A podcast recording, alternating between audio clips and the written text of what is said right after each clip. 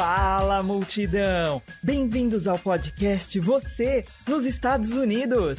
Aqui é a Renata Carvalho e esse podcast é sobre a vida dos brasileiros que imigraram para os Estados Unidos.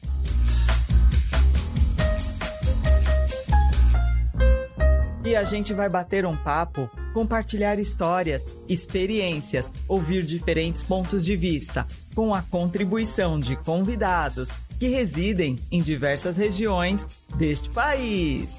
E o nosso convidado de hoje é o brasileiro, nascido em São Caetano do Sul, São Paulo, engenheiro no Brasil, corretor de imóveis, empreendedor e youtuber nos Estados Unidos, Ricardo Molina. De nada, obrigado você pelo convite. O Ricardo é o Silvio Santos da corretagem. Olha! o Ricardo, e é verdade isso, sabe por quê? Porque quando eu assisto seus vídeos lá no seu canal, Ricardo USA, você apresentando os imóveis, Ricardo, é como se a gente estivesse lá com você. Poxa, você vai transitando ali nos ambientes e é tão gostoso, é como se a gente estivesse lá com você. E quem tem dinheiro, acho que compra o lote inteiro com você, não é só uma unidade não, né, Ricardo?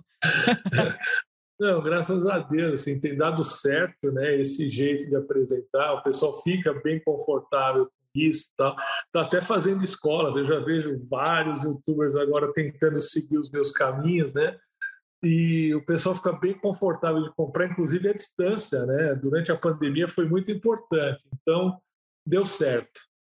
É muito gostoso de assistir mesmo e a gente sente muita vontade, parece que, que todo mundo é seu amigo, assim como o Silvio. Acho que se a gente encontra o Silvio na. Exato, na você já né? abraça, né? Já abraça. E aí, Silvio, é exatamente isso. É. Ô, Ricardo, há quanto tempo você mora nos Estados Unidos e onde você mora? Eu estou há 11 anos e pouquinho. Eu cheguei aqui em março de 2010, né? Então estou fazendo 11 anos e meio agora. E eu moro em Celebration, aqui na região de Orlando, uma cidadezinha projetada pela Disney, né, muito gostosinha, tal, que onde é o escritório da Talent também, da minha imobiliária. Uhum. E, Ricardo, esse programa a gente mostra a vida dos brasileiros que migraram, né? Os prós e os contras, enfim. E você tem três filhos, né? Que é a Júlia, o Pedro e a Mariana. Isso. E é, eu sei até o que você almoçou hoje, viu, Ricardo? e você tem esses três filhos, Ricardo, e você trouxe eles para cá. Como que foi a adaptação deles, da, dos seus filhos, quando você veio? Como que foi?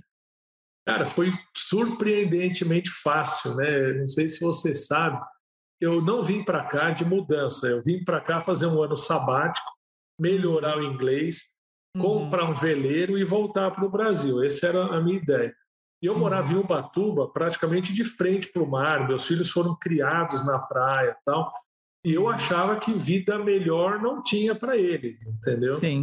Mas nesse ano sabático nosso aqui, eles gostaram mais daqui do que de lá, por exemplo, né? Ah. Então, eu acabei ficando por uma decisão deles e não minha. Então, isso mostra como a adaptação deles foi muito fácil. É, inclusive você falou da sua menor, né, que pegou um inglês bem fácil, isso é tão Nossa, su me surpreendeu. A gente vai estudar inglês depois de adulto, né? Então, uhum. é aquela dificuldade, fica com sotaque Sim. forever, você está sempre pensando é... em português e falando inglês e tal. É verdade. A Júlia, a Júlia tinha sete, a Mariana tinha dez e o Pedro 14, por exemplo. O Pedro era o único que tinha estudado já uns três, quatro anos de inglês e tal. É, então, assim, ele entendia algumas coisinhas, mas você vê é o que mais demorou para falar fluente. Demorou uns dois, três anos. A Júlia, que não falava uma palavra, não falava nem hi nem bye, em três meses ela já falava um inglesinho assim. Em seis meses ela tinha uma fluência no idioma Como que pode, eu falava, né? meu Deus, parecia, sabe, americana. Então, confirma muito esse senso comum nosso de quanto mais jovem, jovem é o, o aprendizado do idioma, mais né, cedo vem, mais eles pegam. Né? Então, a Júlia hoje, por exemplo, fala é, inglês, português e espanhol fluente, por exemplo. E o espanhol ah. só de conviver com os amigos e tal. É... Né? E ela troca de um idioma para o outro, que você fala, cara, eu, que, que inveja, eu queria ser igual. É... Né? Então foi muito fácil. Né? A Mariana pegou mais fácil, já com 10 anos também. O Pedro foi um pouco mais devagar, mas aí os três hoje são né, americanos já. Ai, que bom, Ricardo. E, Ricardo, a gente vai falar um pouco desse mercado imobiliário. E você falou que na pandemia você conseguiu vender até os imóveis à distância, né? Então, uma dúvida frequente, né, que os brasileiros geralmente têm, é para comprar casa antes de vir ou quando chega aqui? Qual que é a, a, sua, melhor, a sua melhor sugestão? Olha, se ele está num processo imigratório, né, onde ele vai sair da condição de estrangeiro para virar residente, ele precisa comprar antes de vir. Porque a análise de crédito, se for financiar, se for à vista não faz diferença, né? Mas se ele for financiar, o que é 90% dos casos e tal, é, como estrangeiro, a comprovação de renda dele é toda do Brasil. Ele ainda tem renda no Brasil. É. No dia que ele chegar aqui, eu tirar um Social Security, o status dele muda para residente. Uhum. A exigência dos bancos é de é, renda nos Estados Unidos. É. E aqui tem dois fatores é, muito é, exigidos no financiamento, que é o score de crédito e o histórico de crédito. Uhum. Né? E você não vai conseguir construir isso em menos de dois anos. É verdade. Né? Então, o que eu recomendo, né? Você compra como estrangeiro, que vai ter uma entrada que é um pouquinho maior, é 20% ou 25%, um juros que é um ponto percentual maior, mas você compra. Quando você aqui já como residente se qualifica né, para um, um financiamento doméstico, você pode refinanciar essa casa e baixar um pouco os juros e até fazer um cash out, né? pegar um pouco de dinheiro de volta, por exemplo, se você preferir né, fazer assim. Tá? Então, isso é muito importante, porque muito brasileiro não atenta para isso. Exato. Fica esperando, ah, eu vou chegar com green card porque eu compro com 10% de entrada e juros de 3, 3,5%. Só que não acontece, né? porque é, para se qualificar como green card, como residente, você tem que ter histórico de crédito, né? E você vai demorar de dois a três anos para fazer isso.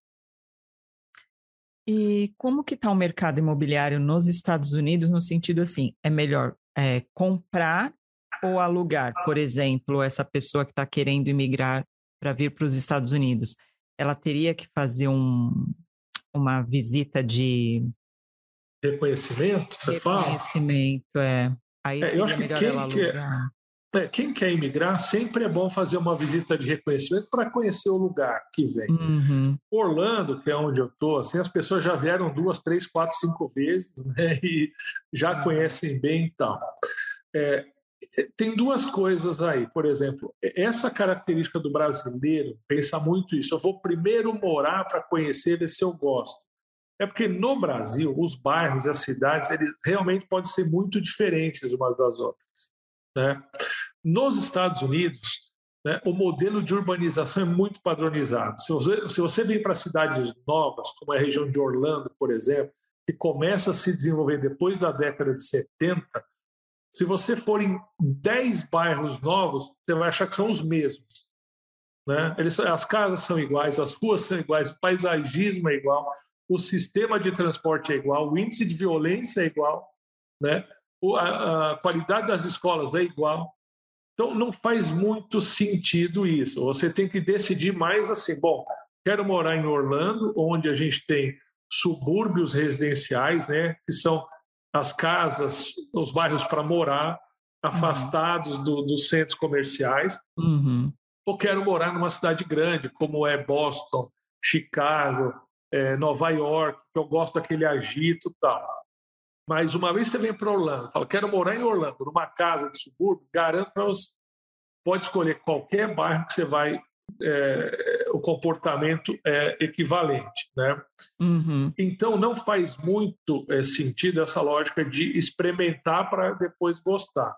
Entendi. Mas também não tem nada né, ruim, fica lá um ano, vai perder um ano de aluguel, o preço dos imóveis vai subir, em geral, você só perdeu uma oportunidade, tá? É, agora, isso para quem vem para morar definitivo. Agora, lógico, para quem vem temporariamente, fazer uma experiência, fazer um curso, não sabe se vai migrar ou não, aí comprar casa é, é, um, é um movimento né, é, dispendioso. A menos que seja um investidor que fala assim, olha, vou comprar uma casa, vou morar um uhum. tempo e depois vou deixar a casa lá alugando, rendendo, uhum. né, eu uhum. recomendo compra. Agora, quem vem temporário para experimentar, aí aluga. E se no, no curso disso, falar, decidir ficar, tenta partir para compra o mais rápido possível, por quê? Imóvel sobe o ano todo, está subindo, né? E é, aluguel é meio que um dinheiro perdido, né? Você está pagando, ele não volta nada para você. Quando você paga um financiamento, parte disso volta como amortização do teu financiamento e você também usufrui do, da valorização do imóvel. É, uma das dúvidas também que são bastante frequentes, se quando a gente compra uma casa nos Estados Unidos, se a gente ganha um green card. Não, não ganha. Nenhum investimento passivo, né?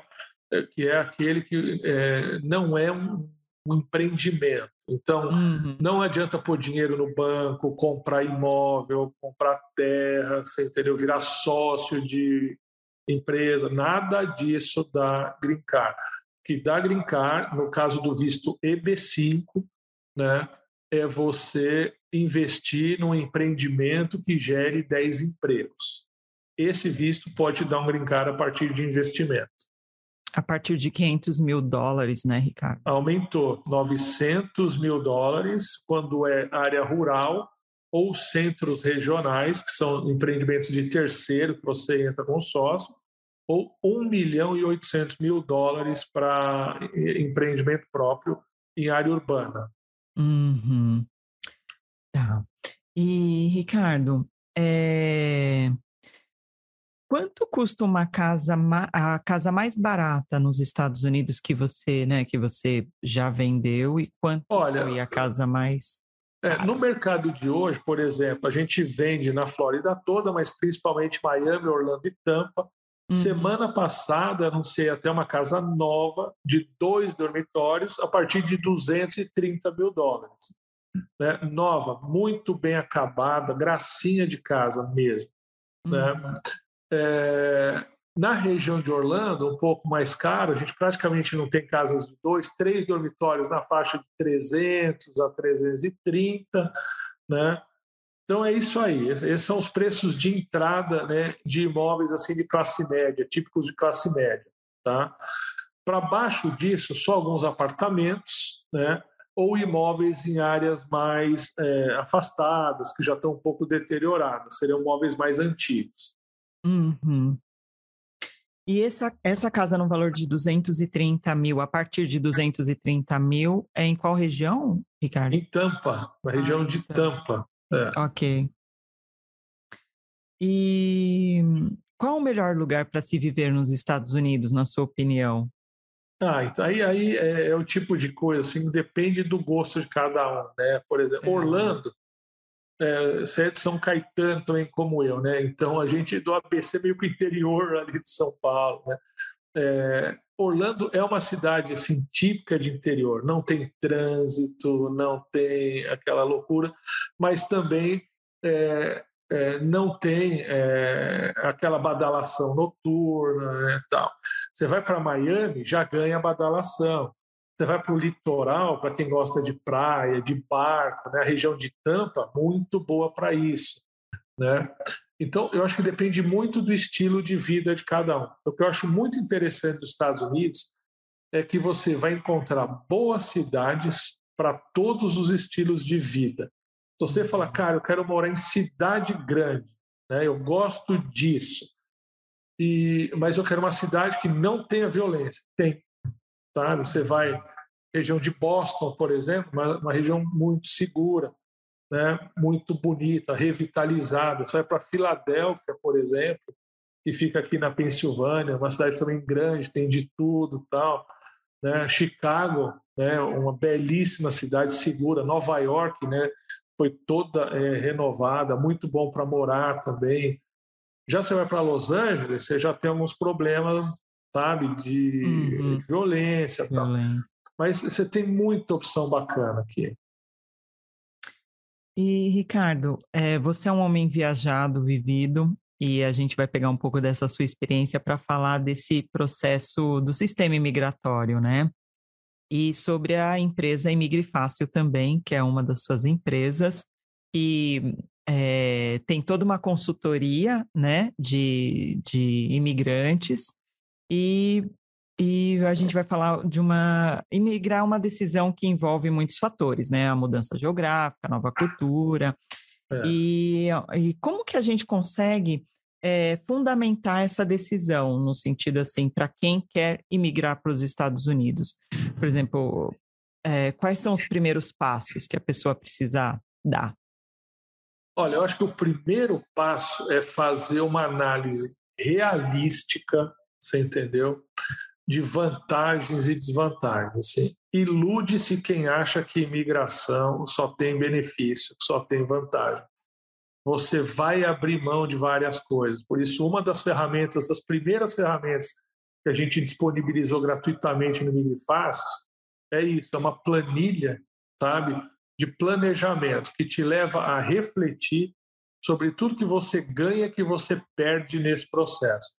Então, você tem que saber você vai abrir mão de família, de amigo, de carreira, vai abrir mão de diploma, que às vezes o teu diploma, você falou, eu sou engenheiro no Brasil, eu não sou engenheiro aqui. É um processo longo, demorado para tentar revalidar para a engenharia aqui. Né? Às vezes o meu conhecimento, você pega, por exemplo, né, engenheiro civil no Brasil e o engenheiro civil aqui, apesar das carreiras serem ter o mesmo nome, as realidades de tecnologia são diferentes, né? Então você vai abrir mão de muita coisa. E é muito importante que você faça uma pesquisa assim realista, né, do que tem de bom e o que tem de ruim, né, para o país, no país que você vai, para imigrante. Porque muita gente agora com, com a profusão das redes sociais tem muito conteúdo na, na internet mostrando as coisas boas o preço do, do sucrilhos no supermercado, o preço do carro, não sei aonde, né, o preço tal. Mas você tem que saber outras coisas. O carro é barato, mas o seguro aqui é obrigatório e é caro. Né? Uhum. O sistema de saúde aqui não é universal, você vai ter que pagar por ele. Né?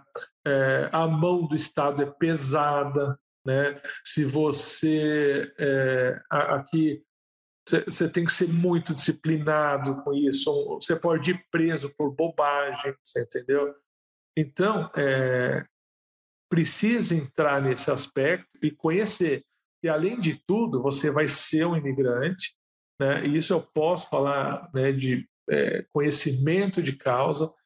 Você vai ser tratado como imigrante por algumas pessoas com mais tolerância, com outros até com discriminação explícita, né?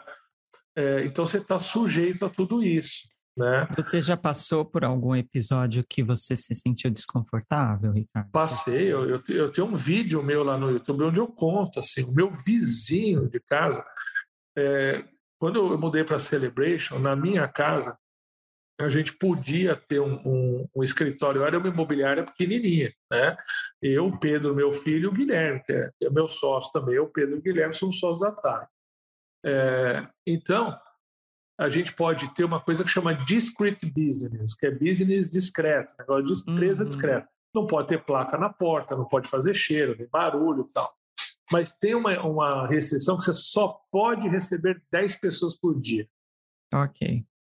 E alguma, sua... algumas vezes, pouquíssimas vezes, duas vezes por mês, vinha um grupo grande visitar. Vinha uma família com sete. Né? Uhum. O meu vizinho, que é super americano e racista, declaradamente racista, assim, ele começou a perseguir a gente, por isso tentou expulsar a gente da nossa própria casa, para você ter, ter, uma ideia, você entendeu? Uau! E aí, e ele chama a gente, ele fala no vídeo, tribo de brasileiro cara que fala tribo de brasileiro já mostrou um preconceito. O que, que você é? é? Tribo é de índio, né? Índio, tribo é. é. de índio, né? E hoje a gente convive melhor e tal, mas é porque ele teve que engolir a gente, né? E aí é o outro lado bom dos Estados Unidos. Aqui tem lei também, você não pode sair discriminando os outros, entendeu? É. Mas é, foi chato, um episódio que demorou um ano, tal, né? Foi muito, muito desgastante, né? Ele escreveu carta, por exemplo, o condomínio aqui, né, dizendo que, porque a gente é corretor de imóveis, tinha uma promoção na, na Cadillac, a gente comprou três Escalades, por exemplo. Eu, ele, a gente andava de Escalade. E ele achava que a gente era mafioso. Então, ele escreveu uma carta para o condomínio falando que a gente lavava dinheiro do Brasil. Uau. Então, onde o cara tira isso? Nós vendemos casas. 100% do nosso dinheiro vem de uma companhia de título, que é o equivalente ao cartório daqui que declara 100% do que paga para a gente por imposto de renda. Da onde uhum. o cara escreve uma carta anônima, né, que a gente sabia que era ele, dizendo que a gente dirigia escaletes e lavava dinheiro do Brasil. Uau. Você entendeu? Então, esse é o tipo de coisa que você vai viver. E como aconteceu com a gente, conheço várias histórias assim. E você tem que estar. O imigrante tem que ter uma casca grossinha, sabe? Porque Sim. senão não fica. Né? Eu trabalhei como caixa numa grande rede de supermercados aqui em Pittsburgh, porque estou uhum. na Pensilvânia.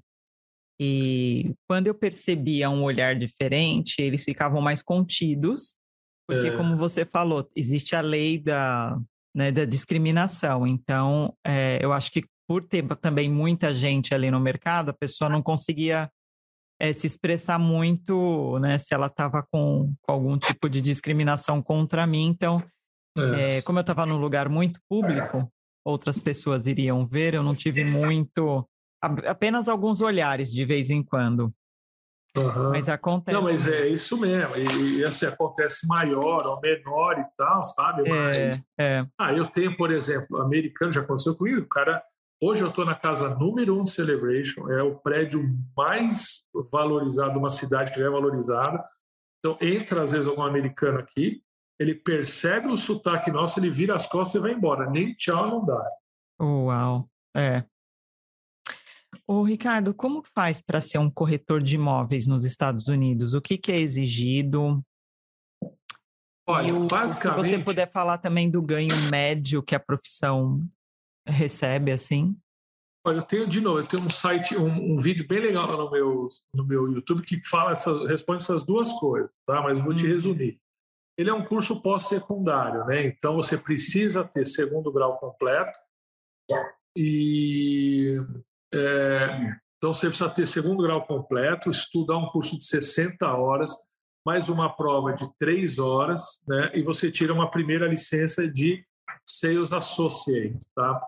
Uma coisa muito legal dos Estados Unidos é que todo profissional recém-licenciado tem que trabalhar sobre a supervisão de um mais experiente.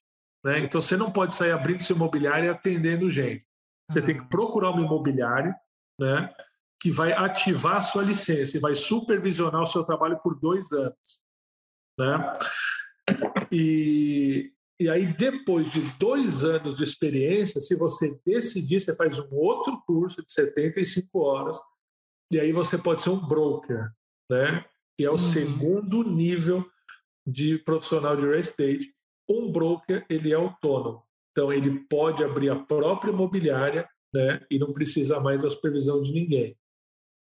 Então, esses é... cursos são caros? Esses cursos? Não, são cursos. Você encontra esse curso online aí de 180, 190 dólares e presencial entre 300 e 400 dólares. São cursos curtinhos, né? Aí você faz o curso, tem que passar no, na prova da escola, hum e depois ir fazer a prova no Estado, né? que é quem te dá a licença efetivamente.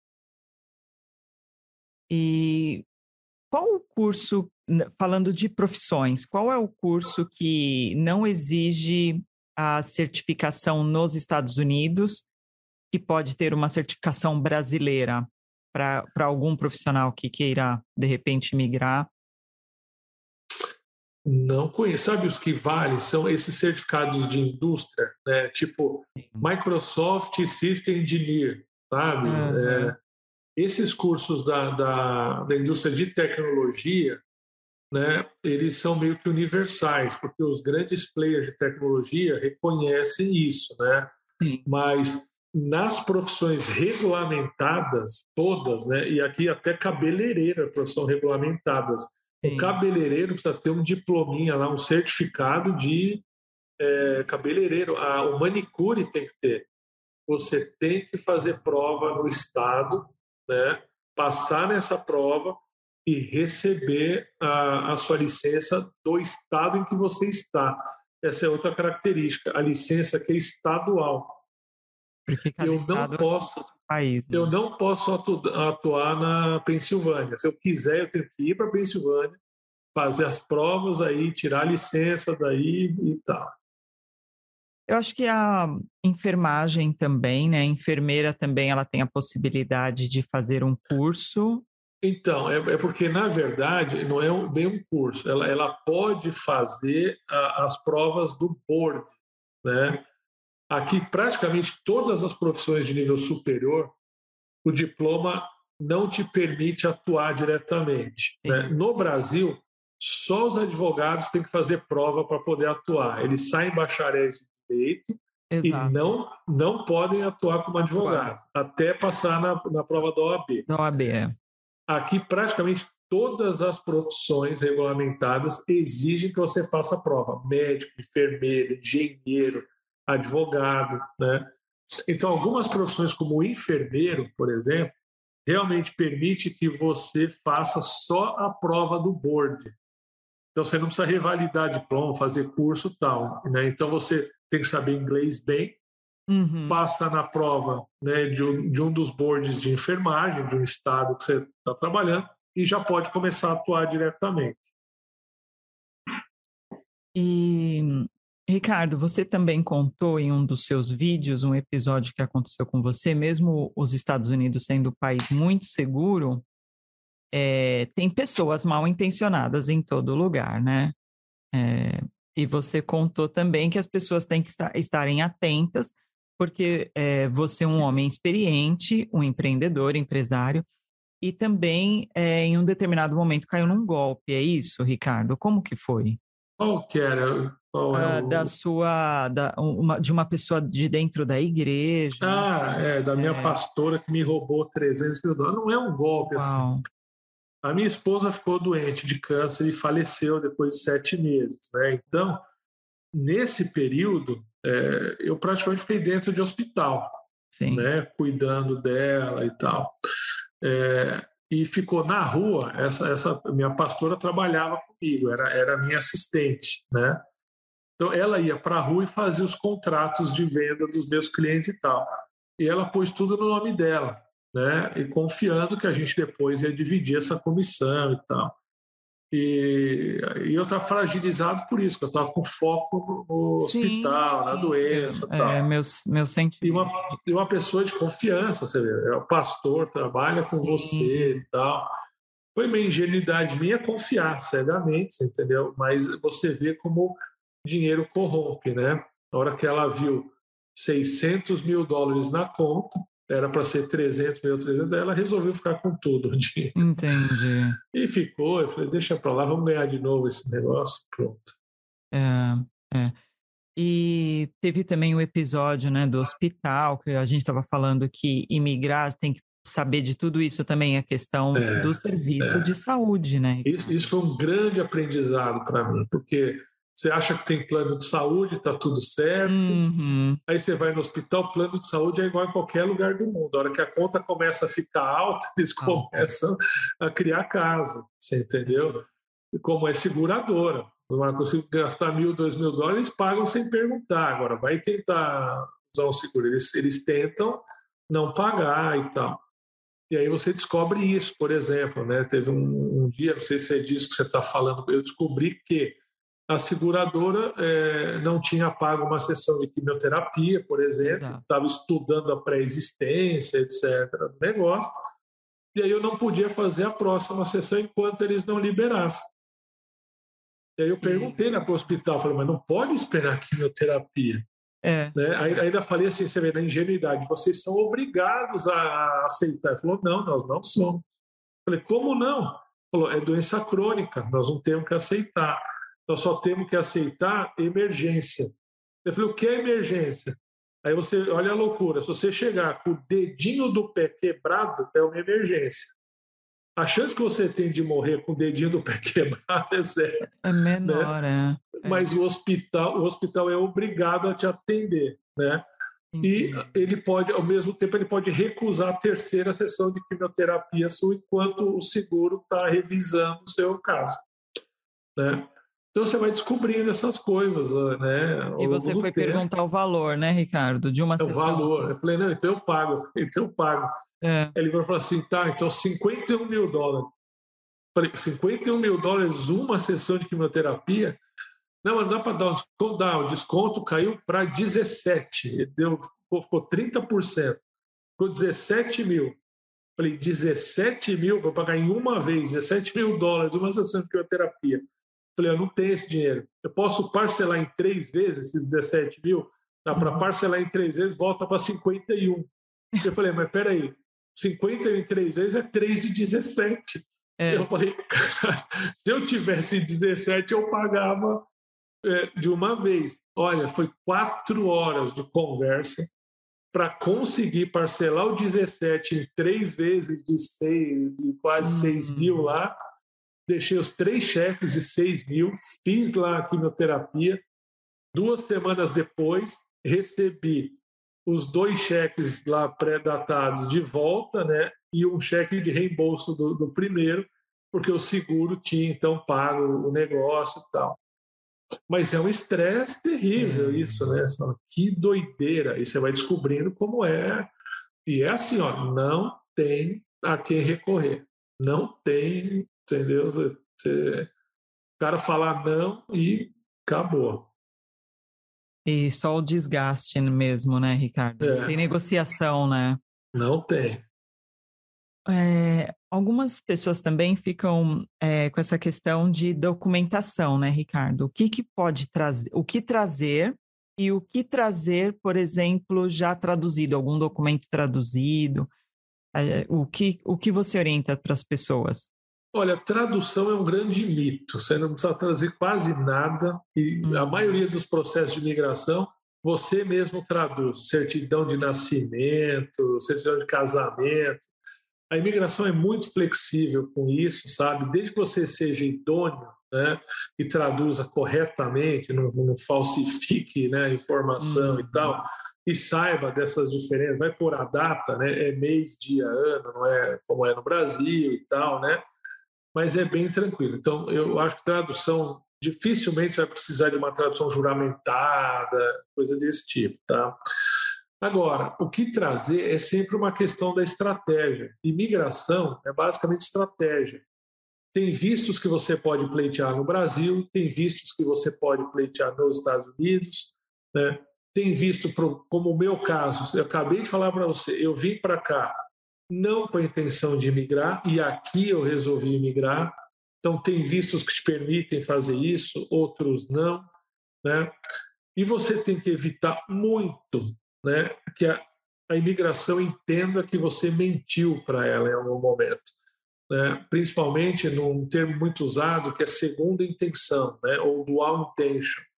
Uhum. Se ela uhum. achar que você entrou na fronteira dizendo que vinha fazer turismo, mas a sua real intenção era outra, né? ela pode dificultar, pode até negar seus vistos, cancelar vistos que já te deu, Uhum. E aí você fala, mas Ricardo, ele pode achar isso? Eu falei, ele pode achar isso. E ele tem o poder discricionário, né? Ou seja, a opinião dele, né, tem valor, né? É. Então você precisa tomar muito cuidado com isso, porque tem oficiais de imigração e oficiais de imigração. Tem aqueles mais chatos, tem aqueles mais a favor do imigrante, aqueles menos a favor, uhum. né? Então, em imigração, você vê que tem muita incerteza no processo. Você vê casos muito iguais, né, aplicados. Um é aprovado de primeiro, o outro é negado de primeiro. E fala, mas qual o critério? O critério é a cabeça de quem leu, sabe? É. Um olhou e falou assim: ah, não. Ricardo Molina, ele já entrou, ele falou que ia comprar um veleiro, mas ele já entrou para nega. Ou outro fala, não, olha, esse cara entrou realmente, veio comprar um veleiro, aí aquele que resolveu ficar, aplicou comigo, aprova, né? É exatamente assim. Agora, quando você é injustiçado num julgamento desse, você tem os recursos, né? Você tem, não é a palavra final do cara. Sim. Você pode aplicar de novo, você pode recorrer, você tem, os remédios. Aí por isso, né?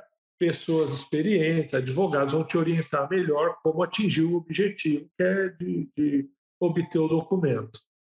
No seu caso, foi uma mudança de status que você teve que fazer estando aqui. Né? Eu apliquei aqui, eu, eu mudei para o visto L1. Né? Eu, como eu te falei, eu entrei como turista, e aqui eu apliquei para o visto L1, que é um visto de é, transferência de executivo. Quando eu decidi ficar, falei, bom, preciso fazer alguma coisa. Já tinha empresa no Brasil, a gente abriu então uma empresa aqui e eu fui transferido como executivo para cá. Uhum. E você estava num, projeto de viajar ao mundo num veleiro, é isso? É, é antes, de, antes de mudar para cá, uh, o projeto era de dar a volta ao mundo de veleiro.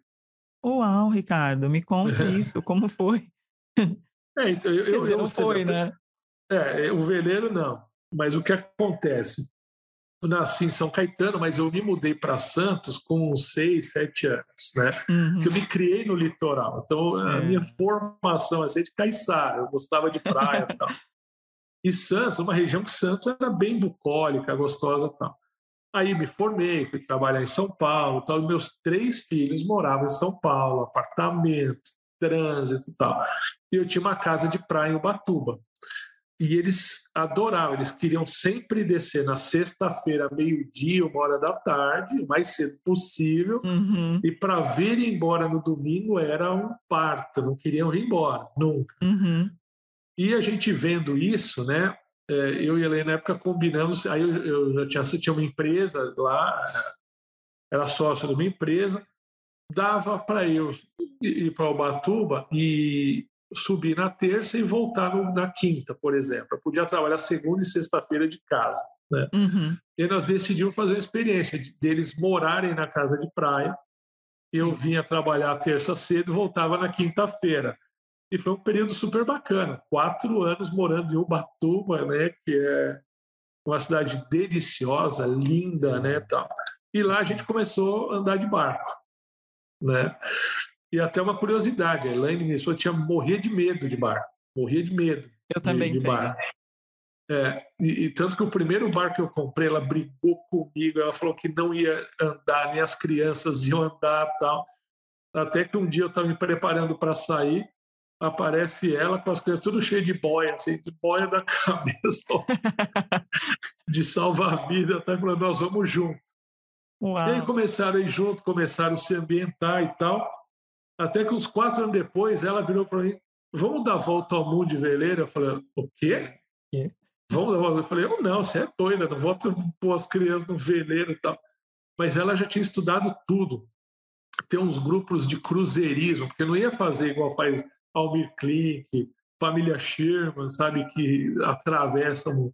Esses caras se juntam em grupos de cinco, seis veleiros, uhum. fazem as navegações costeiras uhum. e depois pagam os skippers para levar o barco para outro lugar, entendeu? Então a gente ia subir, por exemplo, de Ubatuba até o Caribe, que é uma navegação fácil, né? Do Caribe, alguém leva o barco para a Europa, você vai lá, pega o barco da Europa, navega o Mediterrâneo, tal, desce até a África do Sul, né? aí alguém leva até a Indonésia. Então era, era um passeio assim, mais ok. E nesses períodos, nessas pausas, você volta para casa, as crianças fazem prova das escolas e uhum. tal. É um esquema bem montado, tem bastante gente que faz isso. Então, e aí o único requisito, eu tinha um barquinho pequeno, né? Eu falei, eu não vou fazer um barquinho pequeno, quero comprar um barco maior. Maior. No Brasil é, é, é, incomprável, é caro isso, é muito caro. O barco que eu queria era muito caro. Aí eu falei, não, vamos comprar lá nos Estados Unidos. Né? Depois que a gente acabar a volta ao mundo, a gente vende ele lá nos Estados Unidos. E foi para isso que uhum. nós viemos. Que bacana, Ricardo. Muito bom. É, Ricardo, quais são os serviços que a Imigre Fácil oferece aí para o pessoal, que é a sua empresa? Olha, é, a gente hoje está começando a fazer esse serviço porque as pessoas estão pedindo, né? O Imigre Fácil começa como uma fonte de informação, ele é um portal.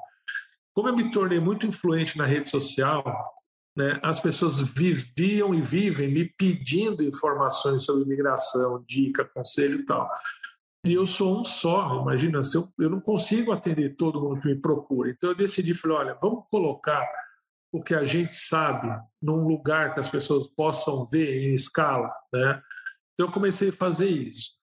E o pessoal começou a gostar e começou a pedir por alguns serviços. Aí eu fui buscar o Guilherme, que é um advogado, a Alessandra, né, que é uma orientadora é, profissional no Brasil. E a gente agora está começando, na verdade, com serviços de mentoria. Alguém quiser mentoria, a Alessandra coordena esse projeto. E o Guilherme, né, que faz parte de um escritório especializado em imigração aí no Brasil, também está fazendo processos imigratórios, né? Então é basicamente isso aí que a gente faz e né, toda assistência na questão imobiliária que a gente já fazia naturalmente pela Talent, né? Então ajudar a alugar, comprar casas, né? E pela Talent, Ricardo, qual é a diferença de ter um imóvel de temporada, um contrato de imóvel de temporada para um contrato de imóvel de moradia, só para explicar para o pessoal?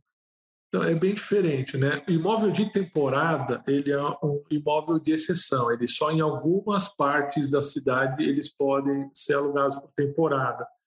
Na Flórida é considerado aluguel temporada todo aluguel até 180 dias, né? Legal, essa informação. É, é, então ele é na verdade um meio de hospedagem transiente, transiente é temporário, né? É, então ele paga imposto como hotel, né? ele paga imposto de turismo, por exemplo, como hotel. Uhum.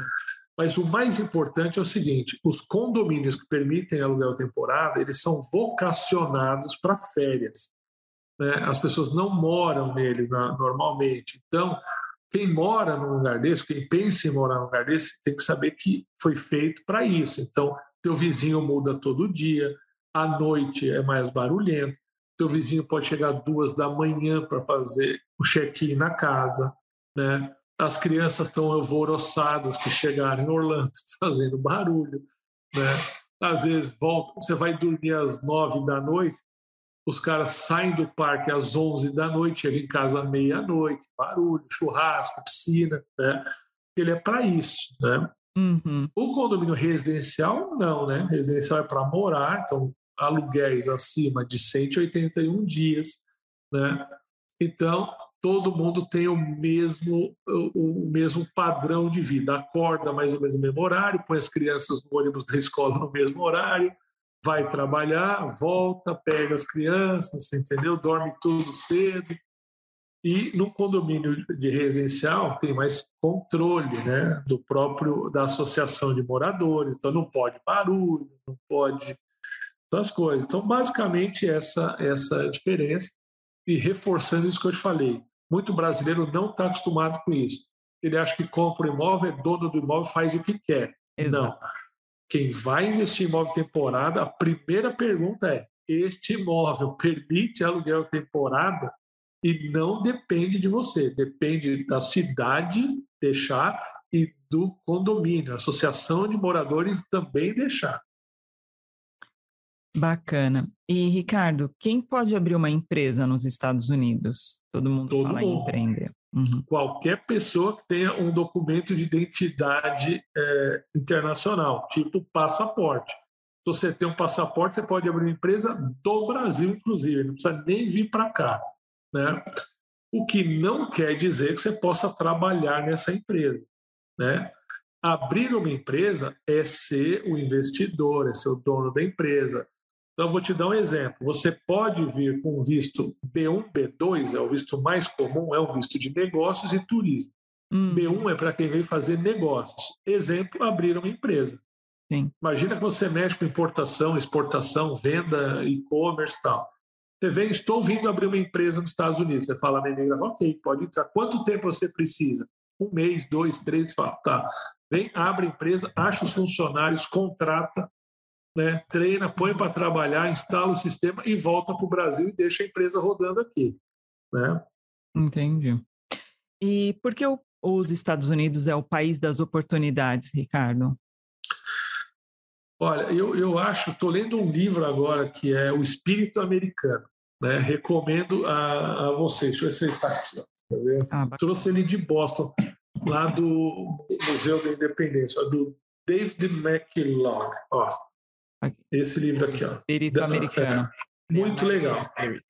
É. E aqui o ele Nelson fala. Leu. Ele tá dando ok aqui, o Nelson leu. Ele leu? Então. É isso. Uhum. É, eu estou na metade dele agora, né? É, e, e, eu acho que é, o, o, a América tem um, um, um, espírito um espírito empreendedor, criativo, sabe? Onde o Estado ao mesmo tempo que ele pesa na questão assim do comportamento, por exemplo, ele te liberta na questão do empreendedorismo, coisa que no Brasil você, você se sente amarrado o tempo todo, na Europa. Né? Para você tirar uma licença no Brasil, na Europa, uma loucura. Aqui, cara, nota fiscal, vamos falar de nota fiscal, você vai ter uma ideia. Aqui não tem nota fiscal, tem invoice. Você faz no Word a sua invoice, né? Hum. Você faz a sua contabilidade ou extrato bancário da sua empresa, sabe? Então, eu acho que criou realmente assim um, um ambiente muito empreendedor, muito criativo, que eu acho que é saudável, num estado que não se mete na, no negócio, né? Claro que regulamenta, tal, mas não é um estado assim é, é, muito intrometido, tal e também eu acho que o modelo de financiamento do Estado. Né? Os impostos são baixos no consumo né? Hum. e eles são mais altos assim na renda. Né? E acho que tudo isso fez assim o PIB americano, a economia americana ser esse gigante que é, né? Durante muito tempo, agora a China vem, vem crescendo muito rápido, mas durante muito tempo os Estados Unidos teve 25% do PIB mundial com 4% da população do mundo. Então, isso explica muito, você entendeu? Então, é assim, a, a, o poder aquisitivo né, do americano ele é muito alto e ele fomenta todos os business. Então, você mora aqui, você sabe, todo mundo tem um carro legal, né? essa é a prioridade, for ter um carro legal todo mundo vai comer no restaurante, não é coisa de rico, né? Exato. É, todo mundo vai para Disney, né? Os parques, você fala, poxa, o ingresso da Disney agora está 135 dólares, por exemplo, né? E você entra na Disney um monte de gente, né? Que você vê que é gente simples na é. Disney, porque ganha dinheiro para isso, né? Sim. Então, eu acho que esse capitalismo de massa que os Estados Unidos criou, né? ele é um capitalismo inclusivo, né? Ele inclui as pessoas no, no na sociedade de consumo. Tem também as desigualdades, tem as pessoas excluídas, mas você vê que é pouco, né? Muito menos Sim. que no Brasil. Você pega no Brasil, talvez metade da população, né? De um país de 220 milhões de habitantes, você fala que metade da população consome cesta básica e mora, né? Mal e não consegue ter carro, não consegue ir num restaurante, né? Então, eu acho que eu não tenho a resposta precisa para você, mas está aí algumas reflexões sobre a América, eu acho. Muito boa resposta, eu acho que é isso mesmo, Ricardo. É, qual é a frequência que você vai ao Brasil, Ricardo? Olha, eu ia normalmente todo ano, no, começo, né? É, aí com a Talent, é, eu comecei menos, uma vez cada, um, ano sim, um ano não, eu me revezo com a minha família. Minha mãe vem um ano, eu vou no outro. Mas desde a pandemia, eu já não tinha ido em 2019, não fui em 2020 e ainda não fui em 2021. Talvez eu vá em dezembro agora. Então agora eu estou batendo três anos sem ir no Brasil. Hum. E o que, que tem no Brasil que não tem nos Estados Unidos? O Batuba. Boa. É, a, Mariana, minha filha, eu ainda não fui para o Havaí. A Mariana, ela foi, até morou sete meses no Havaí. Ela vai duas, três vezes por ano. E ela vem e fala assim: achei o Batuba nos Estados Unidos. Ela fala, é o Havaí. Assim. E é meio isso mesmo, sabe? Mas tem o Brasil, né? Assim, é, é, o Brasil é um país maravilhoso, né? De povo legal, de lugares legais, de comida legal. Eu sou um cara apaixonado pelo Brasil, assim, né? De o caiçara brasileiro, a comida mineira. Eu tenho um então... sítiozinho lá em Monte Verde, por exemplo. Não tem uma comida igual a mineira, você entendeu? Não tem um povo igual o caiçara, não tem, né? Cara, o, o Brasil é questão de tempo para ser o maior país do mundo, sabe? É Eu só é acho, a, a gente é um país muito novo, né? Nós estamos aprendendo ainda a fazer as coisas, né? Acho que elas começaram meio tortas e tal, mas com o tempo a gente está aprendendo. Logo, logo você vai ver, nós vamos ser um mega país. Eu, acho que os nossos serviços, Ricardo, eles são assim excelentes em tudo e em qualquer é. lugar. E o é. brasileiro? O brasileiro é genial. Genial. Quem convive com o americano, o meu primeiro sócio aqui, o Steven, que era um americano, formado, graduado, bacharel, ele olhava para mim e falava: Cara, você é um gênio, velho. O que, é. que você fez? O que, que você estudou? É. Eu falei, nada, cara, eu vivi no Brasil. É exatamente isso. A gente tem que se virar com tudo. É. Você tem que saber de lei, você tem que saber de contabilidade. É criativo. Marketing, você tem que saber é, marketing. É, tem que saber tudo. O, o, brasileiro ele é super preparado em relação é, ao americano. Qualquer sabe? coisa que ele vai fazer, eu, eu, eu tirava é, base, por exemplo, fazer a unha. Ricardo, podia ser uma manicure que abriu a portinha da garagem dela. A unha é perfeita. É, o cabelo pode ser a porta ali do cara que faz o ajuste, o conserto do seu sapato o, o serviço, o acabamento é perfeito, Ricardo. É, é, eu, eu concordo com você. Assim, e, e, você sabe de onde eu acho que vem isso? O brasileiro faz a coisa com carinho. Faz. Né? O americano faz a coisa com método. Né? Hum. Eu acho que essa, essa é a diferença do brasileiro. O brasileiro é um povo afetuoso, carinhoso, passional, né? O brasileiro é latino, né? É, nós somos espanhol, nós somos italiano, né? É. E isso reflete nessa, nessa entrega, nesse espírito de servir, né? De servir. O americano é um cara metódico, né? Ele é treinado para fazer aquele atendimento impecável, segue a fórmula, o método, mas não consegue reagir fora do método, fora Sim. do sistema. Né? Você foi caixa do supermercado? É, sabe uma coisa que eu observei quando eu fui caixa? Teve, é, eu fui caixa no momento antes da pandemia e durante a pandemia, porque eu não saí do meu trabalho, tendo a ah. pandemia eu não saí. Muito pelo contrário, minha gerente até aumentou as minhas horas por conta do, da demanda, né? As pessoas iam Sim. mais ao mercado, é. enfim e usando máscara, luvas, enfim, graças a Deus deu tudo certo comigo, com meus colegas de trabalho, enfim, e não tínhamos vacina. Foi numa época que não tínhamos vacina. E, e sabe o que eu achei mais interessante? Assim, para eu. Então, eu ficava no caixa, eu fui contratada para ficar no caixa. Mas aí tinha que DDT, é, desen, é, como é? desinfetar os carrinhos lá no. Né? É. Então, a, a gerente vinha me pedir com o maior cuidado se eu poderia sair por uma hora, porque ia ter revezamento dos caixas, uhum. eram 12. Era uma grande rede de supermercados, são 12 caixas. Se eu podia, se eu não se importava de por uma hora eu sair do meu posto, que eu fui contratada para é. desinfetizar, para de, é, desinfetar o carrinho. Desinfetar é. os carrinhos, tal, é. porque eu estaria saindo da minha função. Eu penso assim, no Brasil, seria uma obrigação eu, eu ser uma é. multitarefa, não precisava é, de é, entendeu? E Aqui não é job description, né? Job description, né? Não. E, e eles falariam, falam assim, não, eu só cuidado. faço o que está no meu job description.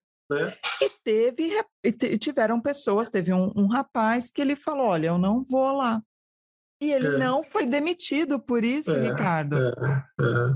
Porque Até porque era... se demite não acha outro hoje em dia. Então você tem que ficar com ele. Exatamente. Mas pode deixar que o que é dele está guardado. O dia que ela puder, ela demite. É, verdade. E eu tirava os, os, lixos de todos os caixas quando eu estava sem é. fazer nada. E assim, esse movimento também eu, eu, não via das outras, sabe? Mas é por isso que a gente ganha espaço nos lugares. Eles gostam é. disso, né? Os, os gerentes. Não tem nada para fazer. É. É, é. Mas por que eu te perguntei isso? Porque uma das minhas brincadeiras preferidas, quando eu visitava os Estados Unidos, assim, com amigos e tal, falava, vamos, no, vamos pagar o um negócio lá no caixa do mercado. Uhum. Eu falei, olha, vai dar 20 dólares e 30 centavos. Eu vou dar 30 dólares, aí depois que ela lançar no sistema, eu falei, eu tenho 30 centavos. Né? Coisa uhum. que no Brasil a gente faz sempre, né? Aí é. o caixa faz a conta. Nunca, né? Todas as vezes que eu fiz isso, a pessoa ela cancela o seu pagamento, lança de novo, né?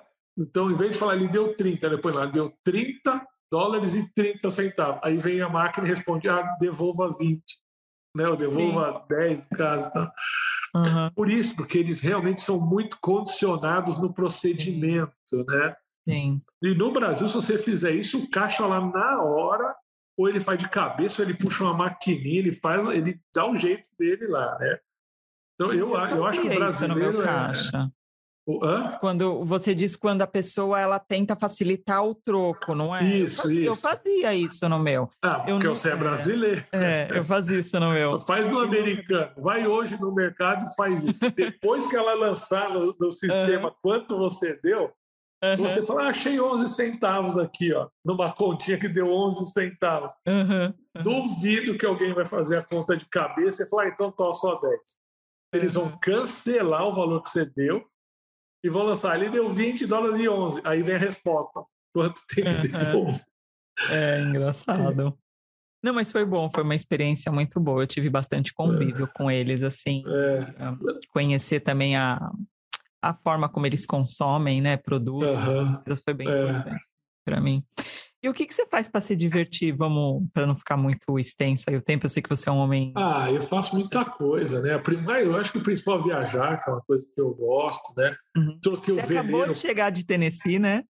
Acabei, eu cheguei, cheguei agora de New England, eu tive em Boston, tive, passei aí em Filadélfia, minha última uhum. parada, mas eu tive lá em Massachusetts, New Hampshire, uh, Vermont, né? Deu, passei rapidinho em Nova York, hum. parei na Filadélfia e voltei. Então, eu gosto de viajar. Troquei o veleiro por um motorhome, então, de vez em quando eu saio viagem longa acampando. Uhum. Eu gosto de, aqui, por incrível que pareça, todo mundo me pergunta, ah, mas você ainda vai na Disney? Vou muito nos parques, assim, mas diferente. Uhum não entro mais às oito da manhã com as crianças para sair à meia-noite. Né? então eu vou à tarde, vou lá no Epicote, que eu gosto, tem música, tem comida, agora tem festival, por exemplo, de food and wine. Então você vai, come porçõezinhas de degustação, né, uhum. com vinho e tal. Então, é, é, isso aí. Eu gosto muito de viagem de natureza, né, de, é, desses springs, floresta. Então é isso daí, né?